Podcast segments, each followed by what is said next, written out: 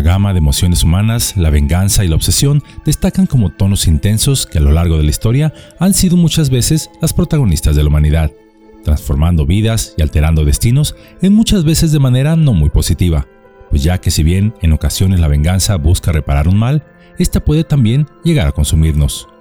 Tal es el caso de la siguiente historia, donde su protagonista, cuya obsesión y sed de venganza no le pagaron bien. O deseo hablarles un poco de ello.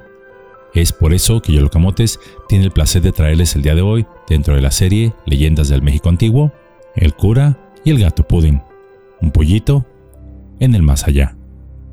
Esta leyenda de la ciudad de Mérida, en el hermoso estado de Yucatán, nos dice que en la esquina de las calles 67 y 60 de la capital del estado, en la segunda mitad del siglo XIX, en el predio donde actualmente se ubica una panadería, residía un cura de nombre Bernardo Briceño, quien era párroco de la iglesia de San Juan el cual vivía solo.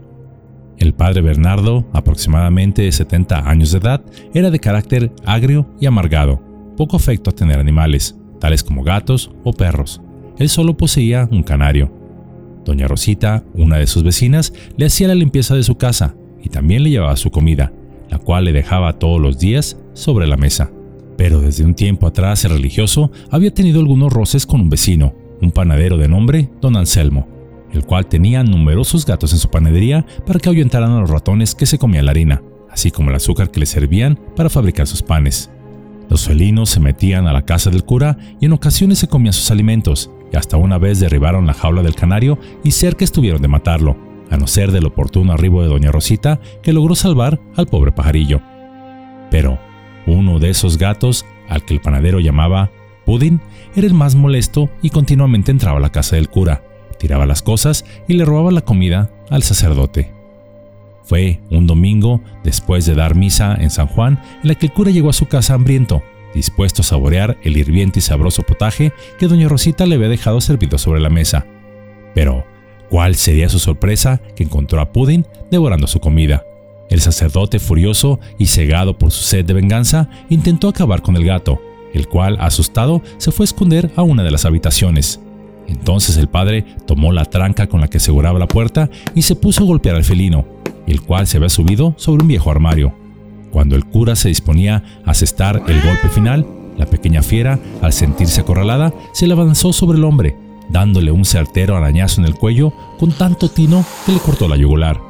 El cura solo atinó a tocarse el cuello, el cual comenzó a sangrar profusamente y terminó desvaneciéndolo.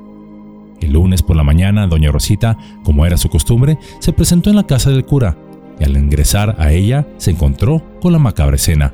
El padre Bernardo estaba tirado en el piso en medio de un charco de sangre, mientras el gato asesino lamía el cuello del muerto como intentando resucitarlo.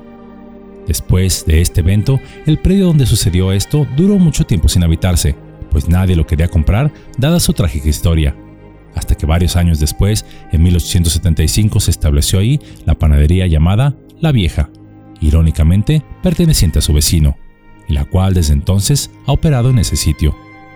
Quienes conocen el lugar dicen que por las noches, cuando todo está en silencio, en ocasiones se escucha como si alguien estuviera peleando, así como los sonidos de un gato. Los más escépticos alegan que es solo publicidad de la panadería para vender más, pero otros, los adultos mayores, aseguran que son el cura y el gato que aún luchan entre sí, enfrascados en una pelea eterna. En esta historia del México de ayer, que bien podría haberse desarrollado en cualquier época, aunque con un desenlace fatal y fuera de su contenido misterioso, también nos deja una profunda enseñanza, y es que la obsesión y la venganza pueden llevarnos a un trágico resultado. El sacerdote, atormentado por su aversión hacia los gatos y en particular hacia Pudding, permitió que sus emociones negativas cegaran su buen juicio y lo llevaran a una confrontación fatal. Su deseo de venganza contra el menino, en lugar de encontrar una solución pacífica o controlar sus impulsos, resultó en su propia muerte.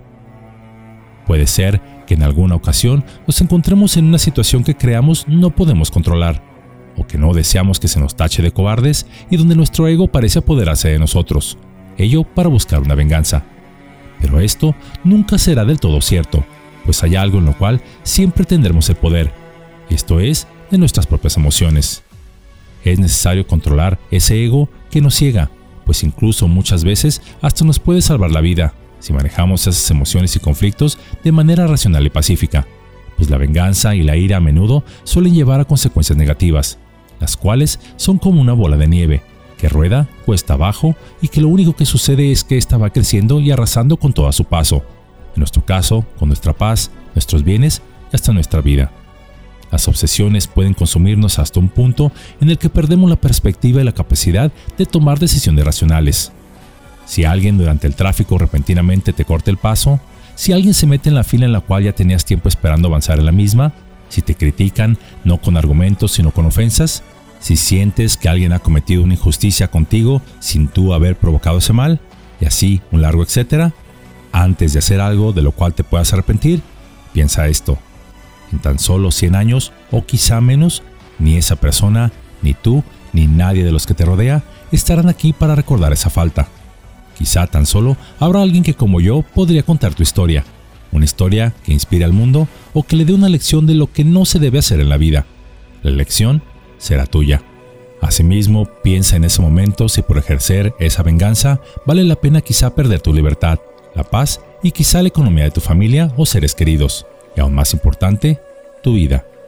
Este mundo está tapizado de historias de aquellos que quisieron vengarse bajo la bandera que fuese, tan solo para encontrarse adentro de una caja de pino y una tumba olvidada a los pocos años. Busca siempre la justicia, pero no te obsesiones con el fuego de la venganza. El perdón hacia los que nos ofenden no significa olvidar lo que sucedió, ni tampoco justificar el comportamiento de la persona que nos lastimó. El perdón es simplemente la liberación de la ira, el rencor y el odio. Es la elección de no permitir que el daño que nos causaron controle nuestras vidas. Es un regalo en realidad que nos damos a nosotros mismos. Por ejemplo, en la historia tenemos muchos casos de personas que perdonaron a quienes los ofendieron. Por ejemplo, el expresidente y ganador del Premio Nobel de la Paz, ya desaparecido, Nelson Mandela, perdonó a sus captores del apartheid después de pasar 27 años en una prisión. Malala Yousafzai, una activista pakistaní por educación de las niñas, perdonó a los talibanes que la atacaron en el año 2012.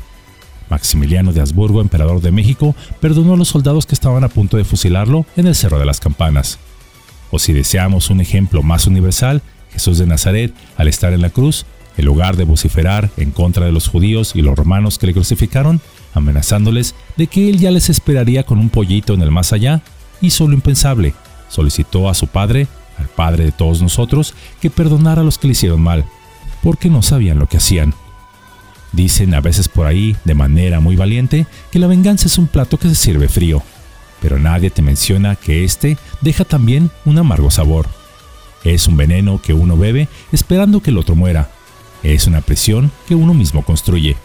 Pero ese veneno puede neutralizarse y las paredes de esa prisión pueden derribarse, pues mientras la venganza es el alimento del odio, su antídoto y la llave de esa prisión es y siempre será el perdón.